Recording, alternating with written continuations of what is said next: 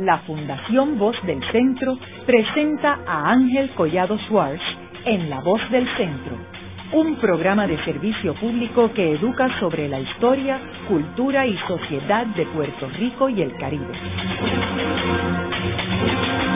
Saludos a todos. El programa de hoy está titulado El Cabildo de San Juan. Eh, y hoy tenemos como nuestra invitada a la doctora Ruth García, quien es especialista y ha estudiado e investigado el tema del Cabildo de San Juan y que es profesora de, historia en, el, la Universidad Carlos Albizu y, este y como mencioné ha, estudiado bastante este tema. Eh, Ruth, me gustaría comenzar el programa eh, que nos dieras un trasfondo en términos eh, del Cabildo de San Juan. ¿Cuándo es que se funda ese Cabildo? Y, y y si fue el segundo el tercero. Eh, háblanos un poco sobre los inicios del Cabildo de San Juan. Bueno, el Cabildo de San Juan, básicamente la documentación a la que yo he tenido acceso es desde, bueno, primero, hola, ¿cómo estás? Saludos a toda la audiencia, ¿verdad? Este, pues a la documentación que yo he tenido acceso es a partir de 1526 eh, que hay documentación escrita sobre las cartas de Cabildo de San Juan. Este, así que es mucha la información que hay a partir de ese momento. Antes de eso no se puede decir que no existía. Lo que pasa es que hay más informalidad, este, teniendo en cuenta que la ciudad de San Juan pues se fundó bastante tarde después de la conquista. Este, la primera ciudad eh, villa en Puerto Rico fue la villa de Caparra y luego fue bastante traumático la el cambio de Caparra a San Juan por todo el terrible acceso entre una y otra, ¿verdad? Por los canales, los ríos que hay en el, en el trayecto. Así que cuando se funda la ciudad de San Juan y luego entonces inicia todo lo que significa la parte formativa de una villa, el asunto de la de las carreteras, de la de la catedral, que es bien importante, en ese caso no era una catedral, era una parroquia inicialmente, este, pues eh, todo eso se toma su tiempo. Así que la documentación ya formal comienza a partir de 1526. Y los otros cabildos, como por ejemplo el de San Germán, el de Coamo, ¿cuándo es que se fundan? Se fundan un poco más tarde, este, principalmente porque por lo mismo que te estoy hablando, o sea, un, una villa o un poblado este no es tan fácil de, fundarlo.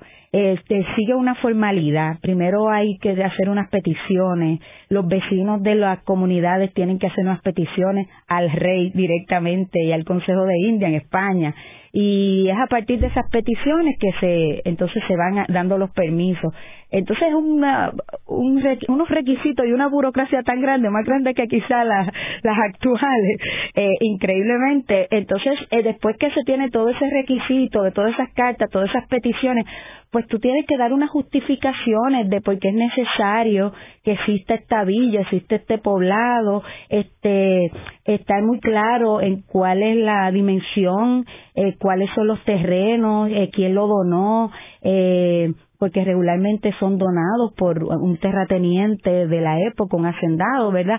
Y entonces luego, entonces delimitar cuál va a ser el casco urbano, eh, dónde va a estar la plaza pública, dónde va a estar la iglesia. Y luego de que se hace todo eso, entonces es que comienza a hacerse ya la, la declaración de, del poblado, eh, después que se tienen los permisos, claro está, y se hace la declaración del poblado bien formal y se inicia el, el, el, el proceso de seleccionar quienes van a ser sus autoridades oficiales. Así que, es un asunto bastante, o sea, complejo y, y largo y, y puede durar años. Este, hay, hay poblados aquí que fueron, eh, que se desprendieron de otros y, y que tardaron décadas para eh, finalmente fundarse. ¿Y quién dirige todo este proceso? Este proceso regularmente sale de los vecinos de, de la comunidad. O sea, no hay un líder. No, no, regularmente son dos, tres, cuatro, cinco, seis terratenientes, este, personas con mucho poder en la comunidad y que sienten que ya sus voces no son escuchadas en otros cabildos o en otro en otras villas. Entonces comienzan a, pues esto esto eh, estos conflictos de poder, ¿verdad? Yo quiero ejercer mi poder en este momento, así que, que comienzan entonces esas disputas y estos grupos de hacendados, de terratenientes, pues entonces comienzan el proceso de desprendimiento del poblado de tal eh, eh, otro cabildo, ¿verdad? Otro, otro, otro poblado, ¿verdad? Eh, regularmente fue ese el proceso que se da en durante toda la historia de la isla, este, ese proceso y esa discusión eh, todavía hasta el siglo XX, donde tenemos municipios que se fundaron en el siglo XX, como el municipio de Florida, por ejemplo. Este, y fue así, eh, municipios, o sea, gente de ese municipio que tiene, o de ese poblado, en los momentos en que no era municipio aún, que decían, no, nosotros tenemos este, una economía que puede sustentarse sin tener que depender de otra economía, ¿verdad? Eh, y entonces inicia esa petición, pero regularmente son los vecinos, como se llamaba en ese momento eh, colonial, en la etapa colonial se le llamaba vecinos a todas las personas que tenían propiedad, ¿verdad? A, las, a los hombres que tenían propiedad. Y entonces esos vecinos propietarios se unían y comenzaban las peticiones. Regularmente ellos mismos eran los que quedaban siendo los también los dirigentes, ¿verdad? Eran al final de cuentas los que iban a ocupar los puestos eh, en el cabildo también. Ahora, eh, Ruth, volviendo otra vez a los inicios del cabildo de San Juan, porque este cabildo pues tiene la peculiaridad que es el primero, o sea que no habían, después que vino, eh, como tú mencionaste, el de San Germán, Coamo, eh, pero eh, no había precedente eh, en términos de cómo el proceso. Y tú mencionaste de que todo comienza en Caparra, ¿verdad? La Villa Caparra, y entonces ellos deciden mover la capital a San Juan. eh, parte tenía que ver por, por las costas, ¿verdad? Eh, ¿Cómo, o sea, en qué año que empieza a fundarse en sí el Cabildo de San Juan? ¿1600? No, es a partir de los 1500. 1500. Sí, sí. Ok, eh, y entonces, eh, en los documentos que tú has eh, investigado, ¿hay personajes dirigiendo ese proceso? Sí, hay personajes. ¿Te este, recuerdas de nombres? Bueno, sí, este, obviamente Juan Ponce de León y sus descendientes siempre están este, dentro de esa, ese grupo, pero claro, hay que tomar en cuenta también a los gobernadores. Este, los gobernadores tienen una, un elemento esencial, sobre todo porque, y aunque tú pienses que no se tenía en ese momento la experiencia, ¿verdad? Es el primero, pero eh, estos son peninsulares, son personas que ya vienen de España, no son criollos, este, así que tienen la experiencia de lo que son los cabildos en España. Eh, no es una institución nueva para para los fines, este, es una institución que ya tiene los precedentes desde la metrópoli. Así que estas personas pues ya tienen esa experiencia y saben lo que es este cuál es la burocracia y cuáles son los elementos que tiene que tener el cabildo.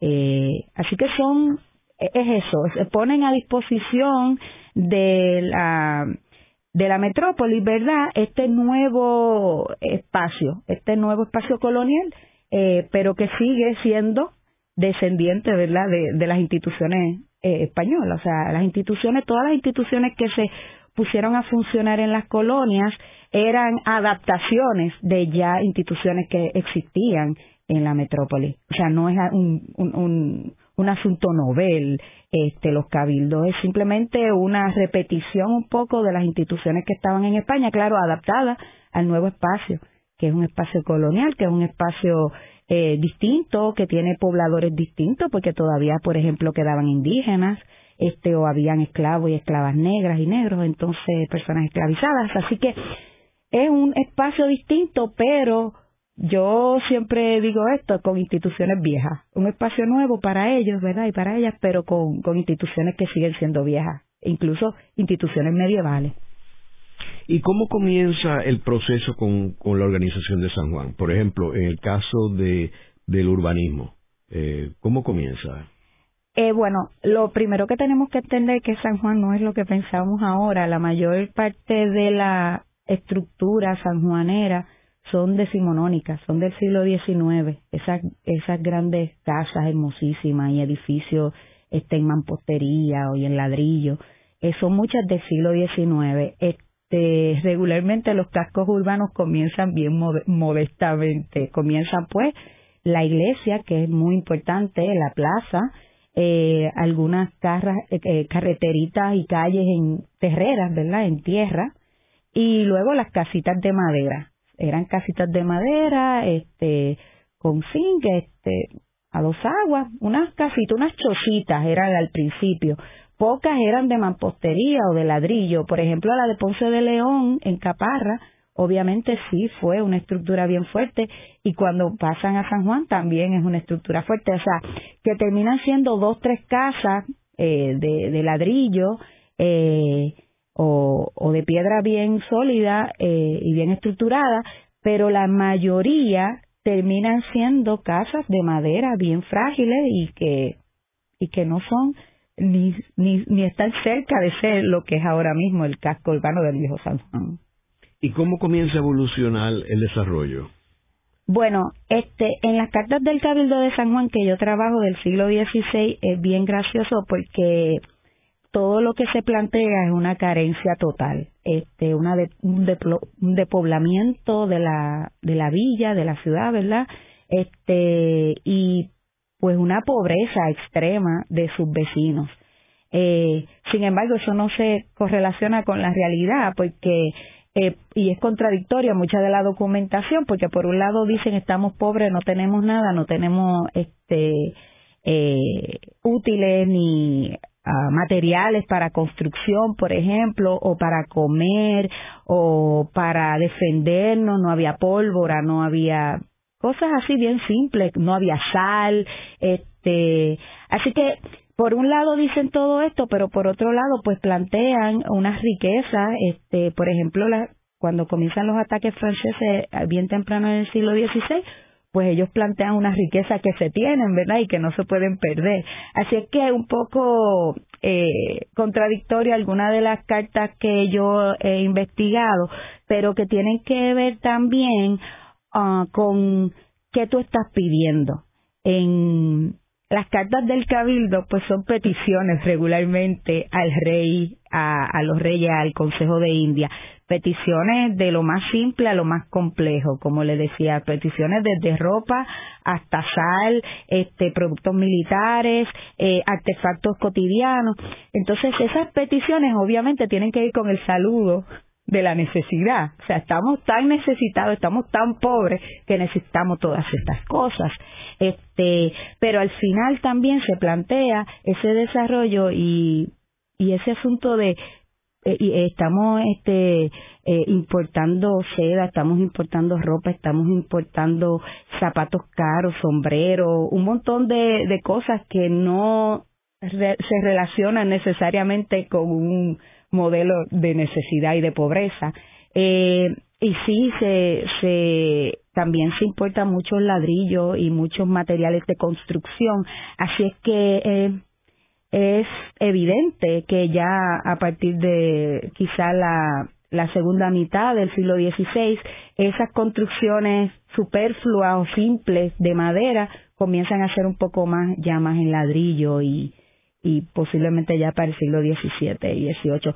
Pero sí es claro, eh, y muchos historiadores historiadoras ya lo han planteado, que hasta el siglo XVIII eh, tanto San Juan como las otras villas que se fundaron estaban eh, la población era bastante pequeña eh, así que yo no creo que el desarrollo urbano haya sido tan espléndido para esos primeros tres siglos de la historia del Cabildo de San Juan. Y, y me imagino que estaba controlado más bien por las fuerzas militares, la presencia militar o de religiosa también. Bueno, este el, el gobierno colonial siempre eh, fue, quizás hasta la época borbónica del siglo XIX, finales del XVIII, es bastante regida por la moral eh, católica, ¿verdad? Y, y, y el asunto militar, pues siempre estuvo dominado por el gobernador, que también era capitán general. Este, así que los soldados este, respondían directamente al capitán general y, se, y, manejaban asuntos bien cotidianos eh, de la población.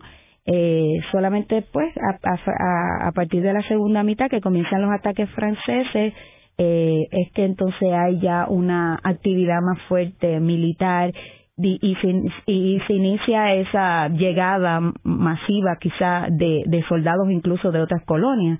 Eh, pero sí, en cuanto al asunto ya mm, de la criminalidad cotidiana, ¿verdad? Lo manejaban los soldados eh, peninsulares y manejados por el capitán general o el gobernador y la, la, el asunto ya moral y cultural pues lo manejaba la iglesia. Todo lo que tenía que ver con delitos morales, este, obviamente era la iglesia la que tenía el control.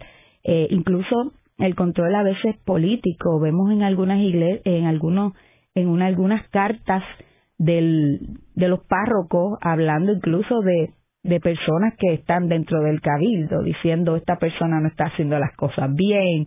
Así que, que el, que el párroco tenía acceso a, también manejar asuntos políticos y a meterse también en, esas situaciones que estaban sucediendo en el cabildo y que quizás no no se quería que se entrometiera. Eh, además, hay que recordar que había un cabildo eclesiástico en, en San Juan. O sea, había un cabildo secular que era el representado por estos personajes y estos eh, señores de poder de, de, la, de San Juan y por otro lado estaba el cabildo eclesiástico que era el de, lo, el de la iglesia, el representado principalmente por los sacerdotes de, de la isla. En tu investigación encontraste algo sobre la cantidad de, de, de barcos que llegaban a Puerto Rico y, que, y cuánto, cuál era su frecuencia. Bueno, ahí uh, la mayoría de, de esa de esa información eh, no está necesariamente en la documentación que tiene que ver con eh, con la con el Cabildo de San Juan, porque el Cabildo de San Juan trabaja mucho con el asunto directo con el rey y con el Consejo de India de peticiones y problemas internos coloniales. Este, ya lo que tiene que ver con el asunto económico eh, y todo lo que la producción de la, de la isla y los barcos que llegaban o que se iban tenía que ver ya con lo que era en ese momento Hacienda, pero que ahora mismo se me escapa el nombre. He trabajado mil veces con esa documentación. No, no era la intendencia, era otro nombre, se llamaba se me escapa, pero en, en un momento, ya que yo he trabajado también con esa documentación, este, pero esa eh, eh, eh, era básicamente la casa de contratación de Sevilla que trabajaba esa, esos asuntos, pero lo que tiene que ver directamente con los barcos que llegaban y salían de aquí, hay una vasta documentación sobre eso y hay de todo, hay de todo. Como le decía al principio, eh, cuando uno hace la relación de las cosas que llegaban a Puerto Rico eh, o a San Juan en ese momento, pues eh, nos damos cuenta que era desde lo más simple, que era una gallina, hasta lo más complejo, que eran eh, pólvora, era ladrillo, era este ropa, era eh, comida, eh, sobre todo trigo y ese tipo de cosas que no se necesariamente se producían en la isla. Pero también tiene un asunto particular que hay que integrar en la discusión y es el asunto de que siempre llegaba lo que se pedía regularmente. Y, así que si estamos viendo que llegan estas cosas, pues es porque hay una necesidad real. Haremos una breve pausa, pero antes los invitamos a adquirir el libro Voces de la Cultura, con 25 entrevistas transmitidas en La Voz del Centro. Procúrelo en su librería favorita o en nuestro portal.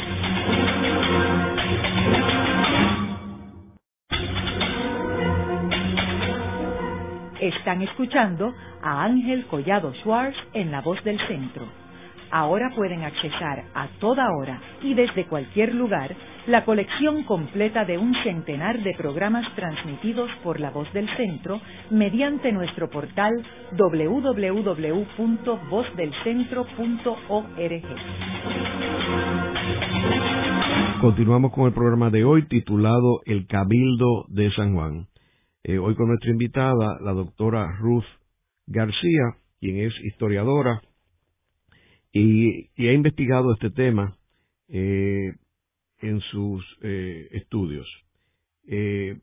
Ruth, en el segmento anterior estuvimos hablando de que el Cabildo de San Juan, que es el primero eh, que se funda en Puerto Rico, y es eh, un grupo de ciudadanos que se mudan de la villa de Caparra, eh, que comenzó en, a principios del siglo XVI, en 1508, donde empieza en realidad la, la colonización de Puerto Rico, y se muda a San Juan ya a, en la segunda mitad más o menos, ¿verdad?, del siglo XVI. Eh, Eso es así.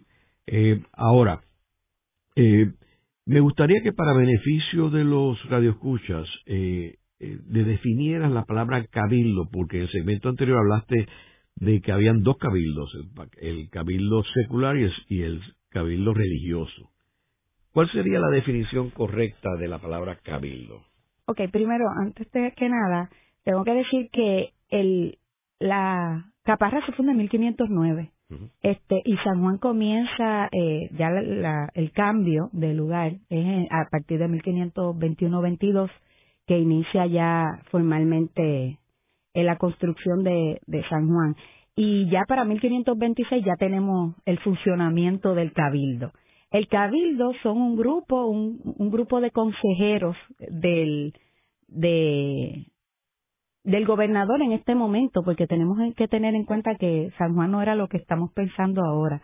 San Juan era quizá una población de 20.000 mil personas o menos en toda la isla, quizá. Este, así que tenemos eh, un, un, grupo de vecinos propietarios, como te decía anteriormente, propietarios de San Juan, eh, que pueden ser de, de 8 a 15 vecinos, este, que se reúnen en el cabildo para eh, administrar los asuntos que tienen que ver con la vida cotidiana, esa vida cotidiana de este grupo de personas, no es tantas personas. Obviamente eso se va ampliando, porque los el cabildo fue una institución que perduró hasta el siglo XIX.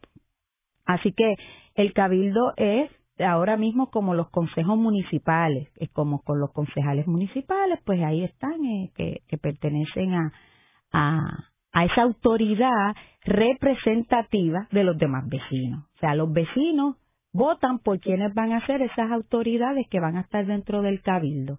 Es una votación que es directa porque estamos hablando de pocos vecinos este y al final terminan siendo entre 6 a 12 personas. Hay cartas, por ejemplo, que están firmadas por 12 miembros del cabildo. Hay veces que están firmadas por 8, por 9, por 5.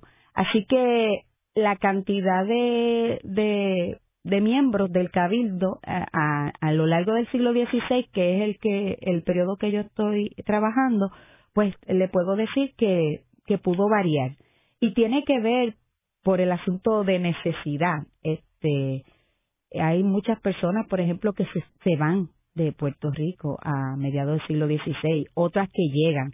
Así que vamos, vemos esa transformación y esa es la diferencia. El Consejo eh, Municipal, como quien dice, pero es el Consejo del Pueblo, el Consejo de la Villa, porque en ese momento no hay un municipio, sino que hay una villa, una pequeña, un pequeño poblado que se llama San Juan y que tiene un consejo o un pequeño grupo, un núcleo de vecinos, de personas, ¿verdad? De hombres que representan los mejores intereses, ¿verdad? De ese conglomerado que vive en el pueblo.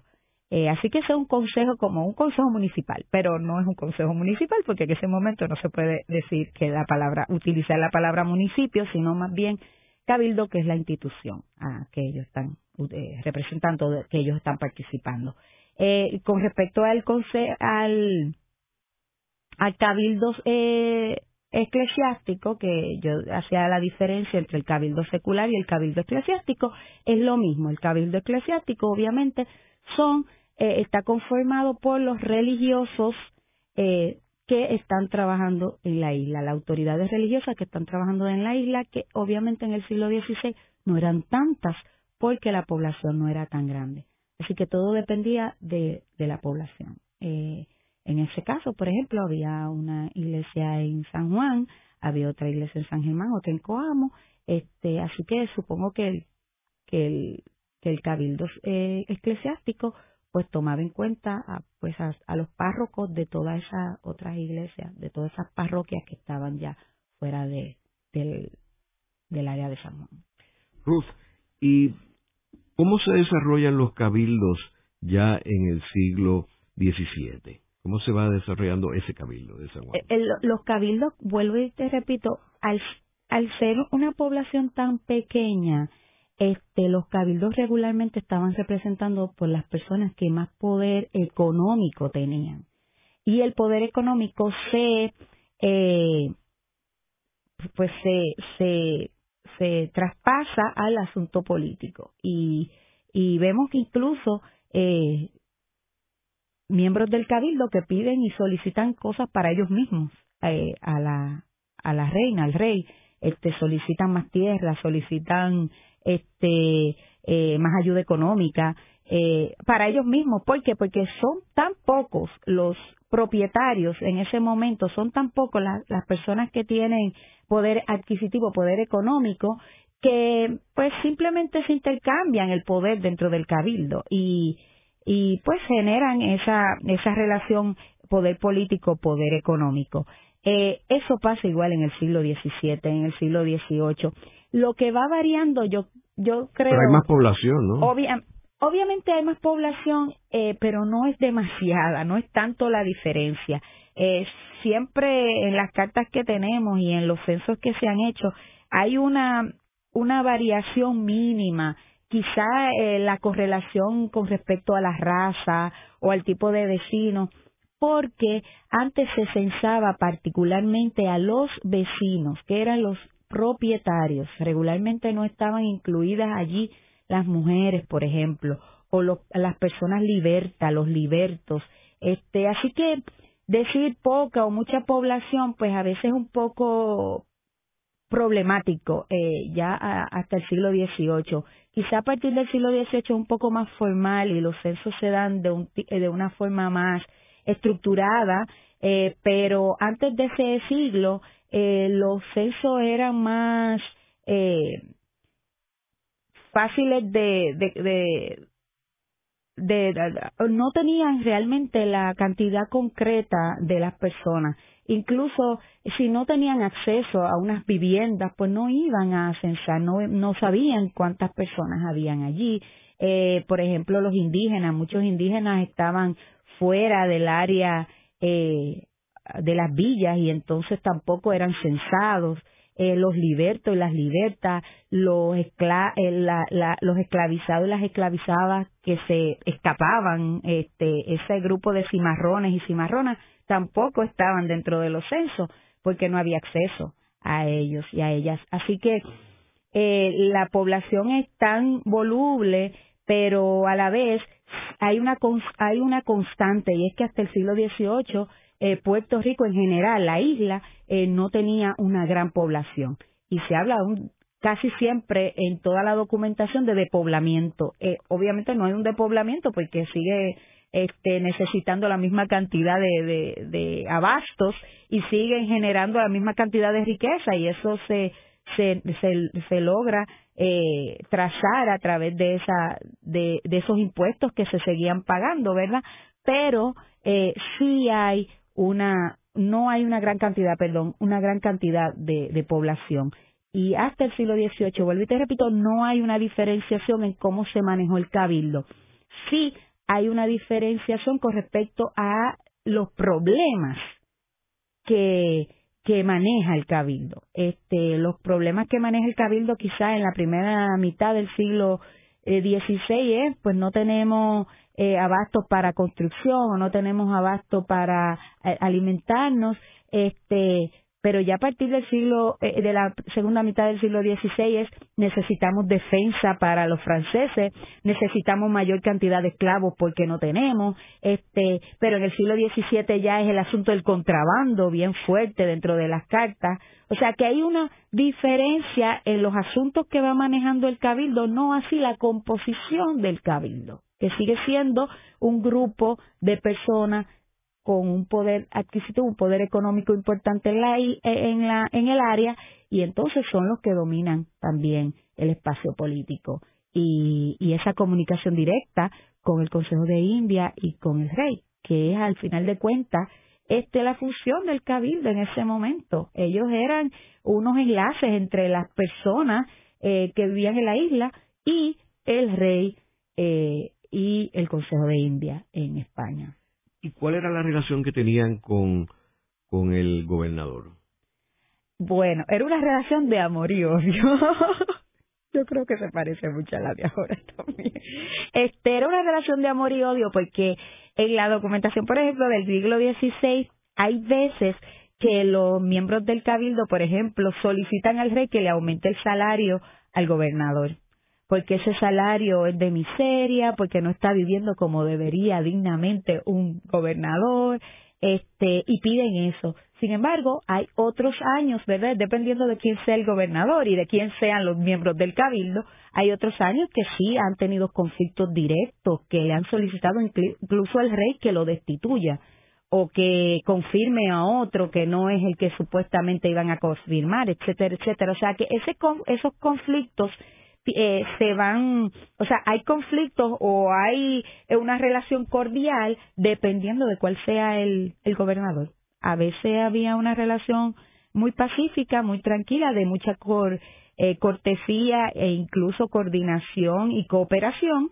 entre el cabildo y el gobernador y en otros momentos también hubo ese esa rencilla y esos problemas porque posiblemente este el gobernador no estaba jugando para el equipo o viceversa. Entonces sí hay y se evidencia cartas que le dicen al rey, mira, necesitamos que destituya a este gobernador, este gobernador no cuenta o no no tiene la la, la estirpe o no tiene los elementos para ser un buen gobernador o no está haciendo las cosas bien y entonces pues este le, le plantean eso al, al rey. Y en términos del cabildo eclesiástico, eh, ¿reportaba al obispo o reportaba directo a, a España? Se reportaba directo a España, directo a España, a las autoridades eclesiásticas en España y al rey también. Este, lo, el cabildo eclesiástico también hacía emisión, eh, eh, o sea, emitía cartas al rey este, en ese momento, hasta quizá el siglo XIX, eh, entre el siglo XVI y el siglo XVIII, todos, todos los habitantes de la isla dirigían sus cartas directamente al rey y al Consejo de India. Todas las personas, todas las personas obviamente que sabían leer y escribir, y los escribanos, este, que eran las personas que regularmente tomaban los dictados de las personas y le escribían las cartas o le escribían los documentos. Todo se dirigía al rey. Desde la rencilla más pequeña, que una mujer o un hombre le fue infiel o fue infiel, se robaron una gallina, eh, eh, los caballos salieron corriendo, todo lo más mínimo se informaba al rey por carta. Y toda esa documentación existe y está ahí a, la disposición de los investigadores, las investigadores y de las personas comunes que quieran saber todos esos chismes del siglo XVI y XVII. Pero todo se dirigía al rey. Este, hay documentaciones que son cartas de vecinos al rey. Vecinos comunes, cualquiera iba, obviamente si sabías leer y escribir, o si tenías acceso a un escribano que te escribiera la carta, pues iba directamente y escribía al rey y le mandaba la carta este contándole el problema que tú querías contarle y explicándole eh, la necesidad que tenía. Y pues llegaban. Era algo bien interesante de que, que, que hay misivas respondiendo directamente desde el rey a necesidades particulares que se ya se habían pedido en unas cartas anteriores así que es bien gracioso que, que, que el cabildo eclesiástico, los, los sacerdotes, los párrocos, le enviaban cartas directo al rey también. O sea, eh, había eh, una relación y una intromisión en todos los asuntos de ambas partes. También lo, el cabildo secular a veces se metía en los asuntos de la iglesia y decía, es que los párrocos tenemos, eh, tienen este problema hubo un, conflicto bien interesante en pleno siglo XVI, me parece que para el 1567, 70, que lo, eh, el cabildo eh, secular estaba pidiendo que se le permitiera a los vecinos de San Juan comer carne en cuaresma. Porque los pescados no eran suficientes, los peces no eran suficientes para comer y estaban pasando hambre. Así que ellos están pidiendo que por favor el rey le permita comer carne en cuaresma, aunque sea eh, los sábados y los domingos y los viernes, pues no, no comer carne. O sea, que se quedara toda cuaresma menos viernes no comer carne. Imagínate este, las cartas del cabildo eclesiástico, es todo lo contrario. ¿Cómo van a permitir que se coma carne en cuaresma? Eso es un pecado este, terrible. ¿Y, qué pasa con el, pudor y la dignidad y todo eso? O sea, hay un, conflicto por el asunto de la carne, de, de, comer carne en cuaresma, que ya en el siglo XVI eh, era, era lo correcto no comer carne en ningún día de cuaresma fue luego que pasó a ser como los vecinos de San Juan pidieron eh, a, través del cabildo que se comía solamente eh, que se dejó de comer carne los viernes. Pero antes era pues todos los días de cuaresma no se comía carne solamente se podía comer pescado y otras cosas. Que ah, es un ejemplo de cómo entonces eh, la intromisión del cabildo secular en asuntos de la iglesia y la iglesia eh, también con respecto al cabildo secular, donde siempre hubo problemas. Eh, ahí sí que hubo muchos conflictos entre ambos cabildos.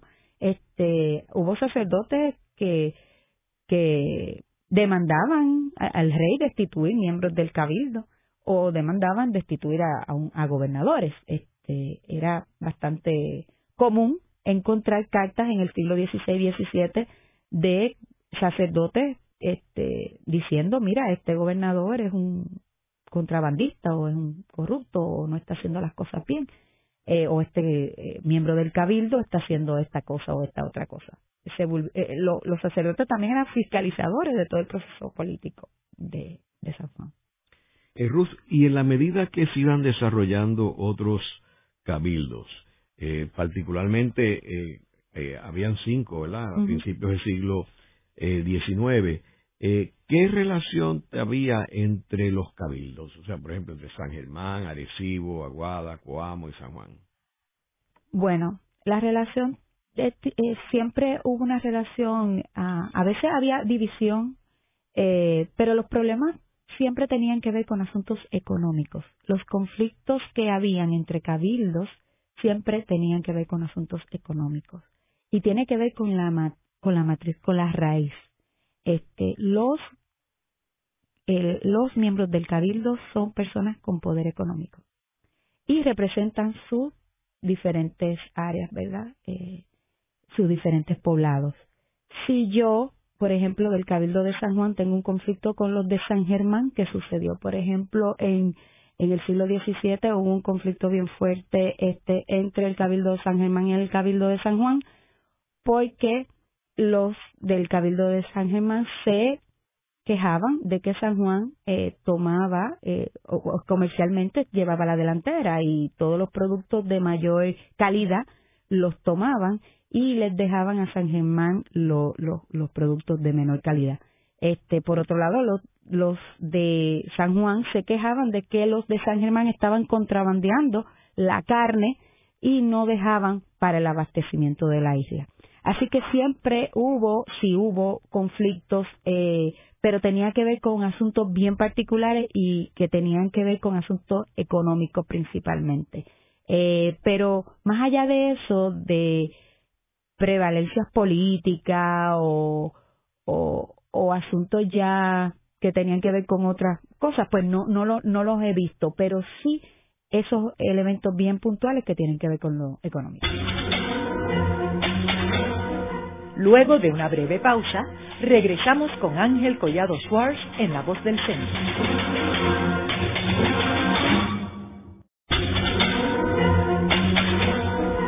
Están escuchando a Ángel Collado Schwartz en La Voz del Centro. Ahora pueden accesar a toda hora y desde cualquier lugar la colección completa de un centenar de programas transmitidos por la voz del centro mediante nuestro portal www.vozdelcentro.org. Continuamos con el programa de hoy titulado El Cabildo de San Juan, hoy con nuestra invitada la doctora Ruth García. Eh, Ruth, en el segmento anterior estábamos hablando sobre la relación entre estos cinco primeros cabildos, el de San Juan, San Germán, Aguada, Arecibo y Coamo.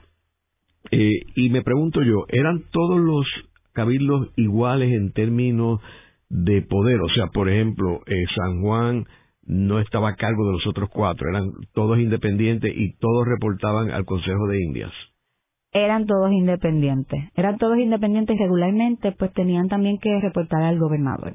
Este, eh, sí hubo una prevalencia de el cabildo de San Juan. Este, San Juan era el puerto principal. ¿Era la capital o no? No se, no se conocía no, como capital. No, no es como capital, pero era el puerto más importante, digamos. Este, el puerto más importante y el hecho de que fuera la primera ciudad del, de la isla, así que tenía una preponderancia.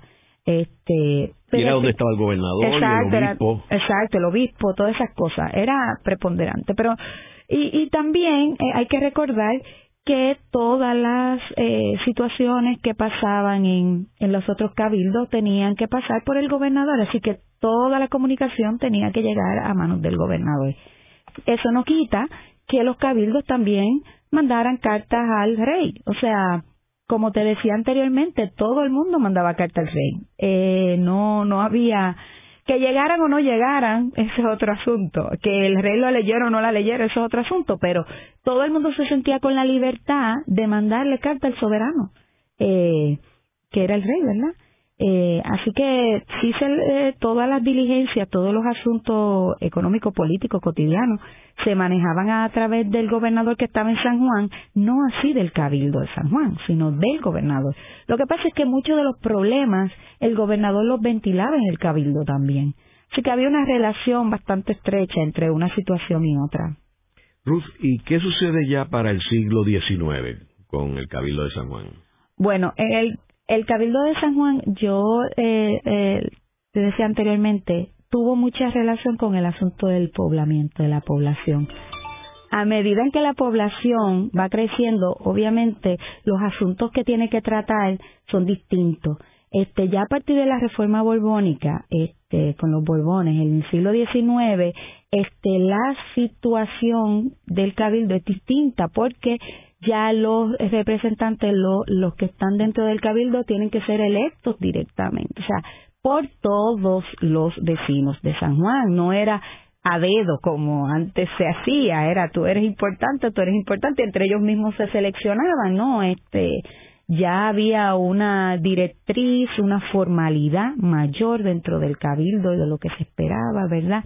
Y el asunto de que al ser más personas era mayor la, las necesidades que tenía que manejar, eh, tanto de asuntos eh, diarios, cotidianos de la ciudad, del manejo de la ciudad.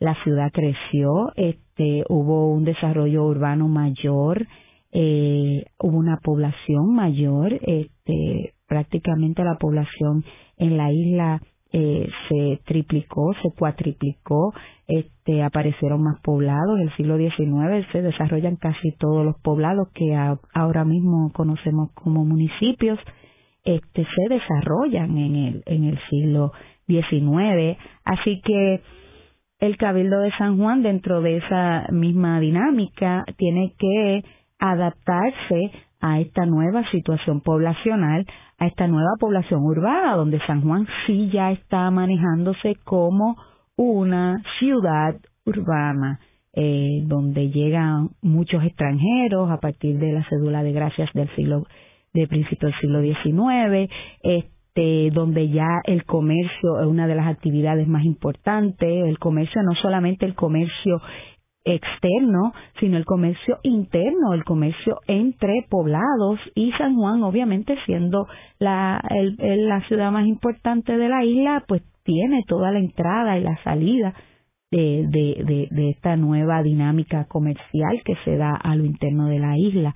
Y el Cabildo pues tiene que manejar ya estas situaciones, estos, estas tratas comerciales y estos asuntos que tienen más que ver con lo interno y ya no es tanto yo, yo, yo, sino es un asunto más nosotros, nosotros, nosotros, porque estamos hablando ya de una población que puede estar cerca de las 100.000 personas. Entonces, también tiene que ver con que la ciudad crece, crece incluso fuera de la muralla. Sabemos que ya en la segunda mitad del siglo XIX, eh, lo que era la puerta de Santiago, que es la puerta de tierra, esa, ese pedazo ahí de la muralla se derrumba y, y aparece este el desarrollo urbano eh, más allá de los muros, ¿verdad? Más allá de las murallas de, de San Juan. Y ese desparramiento urbano que hay en San Juan, pues también le toca al cabildo donde se hace más amplia su, su función y, y la gente con la que tiene que manejarse diariamente. Ruth, y en términos de ubicación, eh, sabemos que el último lugar donde estuvo el cabildo fue este edificio al frente de la catedral, que fue la residencia de, de José Alegría. eh, antes de ese local, ¿dónde estaba ubicado el cabildo? ¿Sabemos? Yo francamente no podría decirte eso, sin embargo, pienso que tuvo que estar en esa cercanía, pues posiblemente estuviera en ese mismo lugar, obviamente en otra estructura, eh, o en los alrededores, porque la, la, el, el espacio que, que, que mantenía los consejos o los cabildos siempre tenía que estar cerca de la, la plaza pública, este, para que tuviera pues este acceso directo de las personas, de los vecinos de, del área. Así que entiendo que si no estuvo ahí, estuvo en algunos de los lugares alrededor. Eh, y, y, te lo y te lo planteo porque conozco mucho, por ejemplo, la situación de Coamo y en la situación de Coamo es que la alcaldía, eh, eh, particularmente la alcaldía, se quemó como seis veces, este o, o cuatro veces me parece cuatro para no ser exagerada, cuatro veces y la mudaron siempre alrededor de la plaza, en diferentes puntos, pero alrededor de la plaza pública. Así que lo más seguro es que también con el Cabildo de San Juan y eh, quien eh, mantenía o albergaba el edificio que albergaba el Cabildo, pues también se, se, se manejó alrededor de la plaza. Y yo sé que el de San Juan tiene una, una, unas partes bastante oscuras allí que se, se por lo menos eh, Popi Alegría mencionaba que había un calabozo. Eh, o sea que tenía varios usos. regularmente las casas de eh, alcaldía, que, que como regularmente se le llaman, las casas consistoriales, hay otros nombres, ¿verdad? Este, tienen, eh, tienen diferentes usos. Eh, a veces tienen eh, un reclusorio, obviamente, unos calabozos, tienen también eh, casa de bomba, hay algunos que han tenido esa edificación también. Eh, así que sí es multiuso, por lo mismo que te decía anteriormente, o sea, el desarrollo urbano, eh, las estructuras no eran tan económicas y esto la mayoría de cosas son autoedificadas por los mismos vecinos de la ciudad. Luego de la pausa, continuamos con Ángel Collado Schwartz en La Voz del Centro.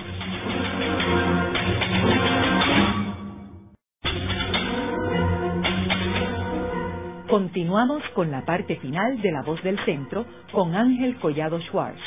Pueden enviarnos sus comentarios a través de nuestro portal www.vozdelcentro.org. Continuamos con el programa de hoy titulado El Cabildo de San Juan, hoy con nuestra invitada, la doctora Ruth García. Eh, Ruth, estábamos hablando en el segmento anterior sobre el desarrollo del Cabildo de San Juan en el siglo XIX. Eh, háblanos un poco sobre cómo fue impactado el urbanismo de Puerto de San Juan eh, según entramos en el siglo XIX.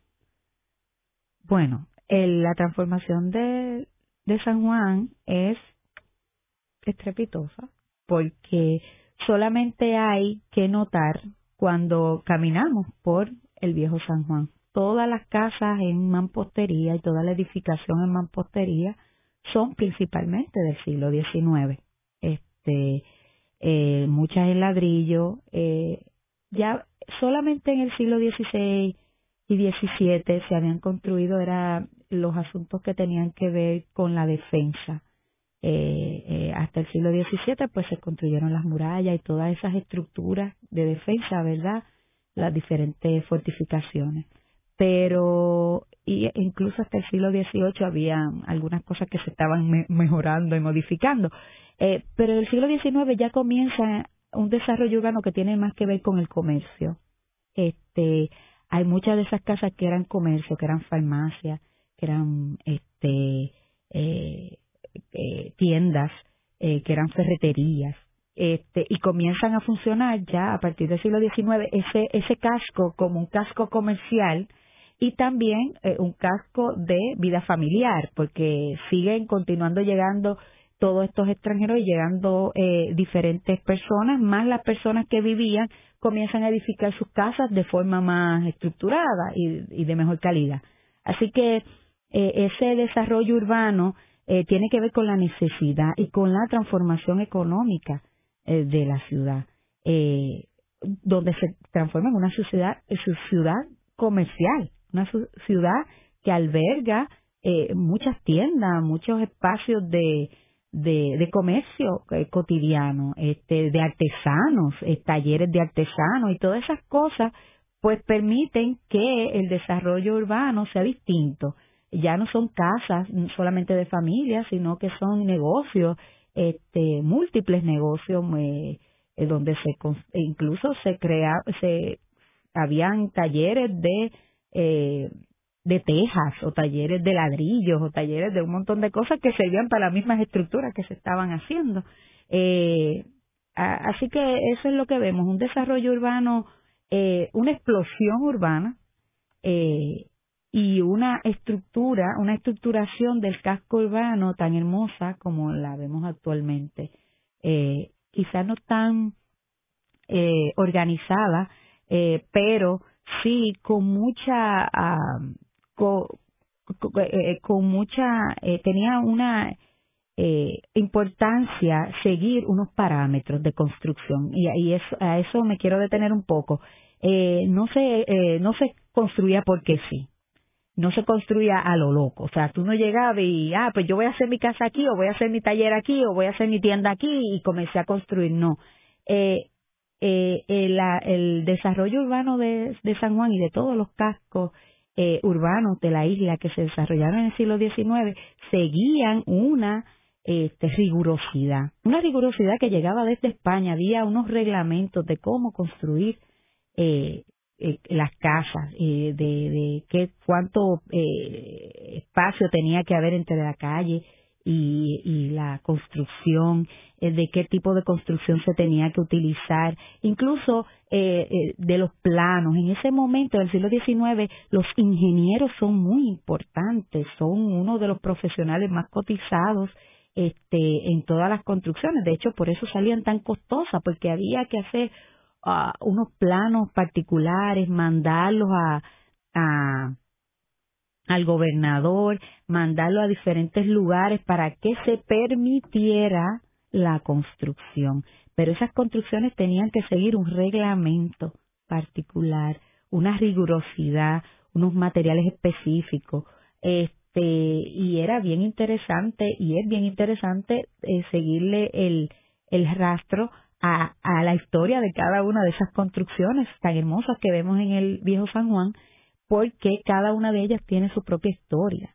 Eh, a veces historia de lágrimas de los vecinos y las vecinas que tenían que solicitar eh, construirlas, ¿verdad? Porque el rigor con que se daba el, para dar el permiso era quizás mayor que el de ahora. Muchos nos quejamos de, de los permisos y ahora, pero antes era igual para la construcción de cada casa, de cada, de cada negocio eh, de cada estructura que tú ibas a hacer, tú tenías que tener unos planos con unas dimensiones y unos materiales y entonces eso pasar por por el registro, ¿verdad?, de una institución y luego mandar unos inspectores que vieran que todo estaba como se supone que tenía que estar. Así que esas construcciones que vemos no no son al azar, son construcciones eh, que siguieron un una, una rigurosidad, una rigurosidad particular y una planificación a la larga también particular. Eh, Ruth, ¿y cuándo es que termina el Cabildo de San Juan? Bueno, el Cabildo de San Juan eh, muere particularmente, eh, y yo no diría muere, yo diría se transforma.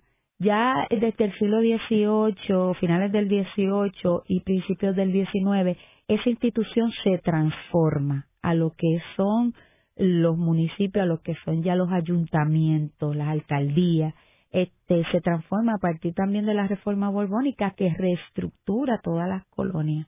Este, y con la reforma borbónica y la reestructuración eh, política administrativa, pues entonces va sucumbiendo esa, esa noción romántica que tenemos del Cabildo de San Juan y surge esta otra estructura que yo creo que sigue los mismos parámetros. Quizá la diferencia va a ser este que ya no maneja asuntos cotidianos, maneja más asuntos administrativos, este más formales, eh, más, políticos, que tienen que ver con los permisos, con todas esas cosas que hablamos anteriormente. O sea, ya todo no es tan casual y tan pequeño.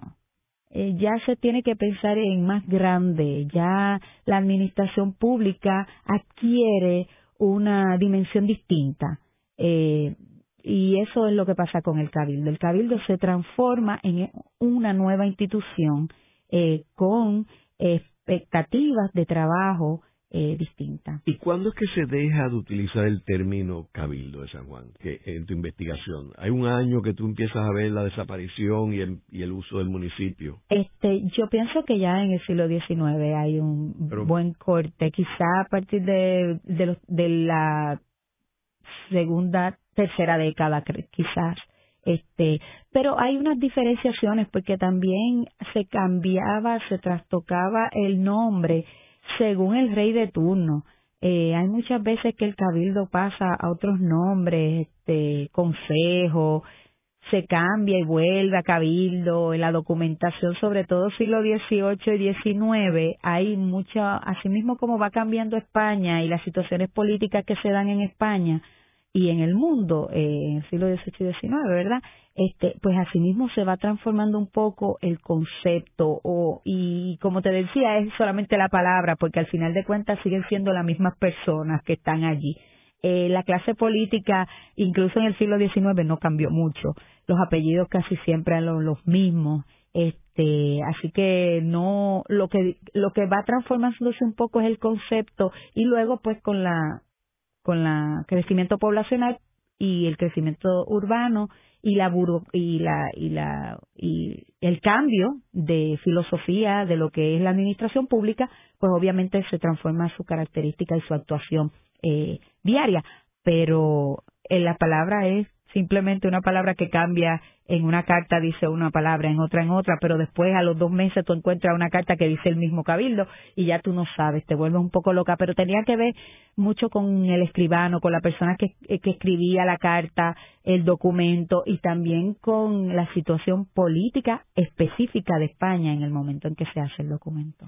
En el programa de hoy hemos discutido el cabildo de San Juan, que como mencionamos, eh, San Juan, eh, eh, la isla de Puerto Rico empieza a colonizarse en el 1508, pero es en el 1509 donde se funda el poblado en Caparra, y luego vemos que eh, San Juan, el Cabildo de San Juan empieza, a, los documentos arrojan que en el 1526 es que aparece por primera vez el Cabildo de San Juan, aunque puede que se haya empezado a fundar antes, pero los documentos reflejan que en el 1526 eh, y sigue desarrollándose, desarrollándose hasta eh, principios del siglo XIX, donde evoluciona a lo que se conoce como el municipio o alcaldía de San Juan.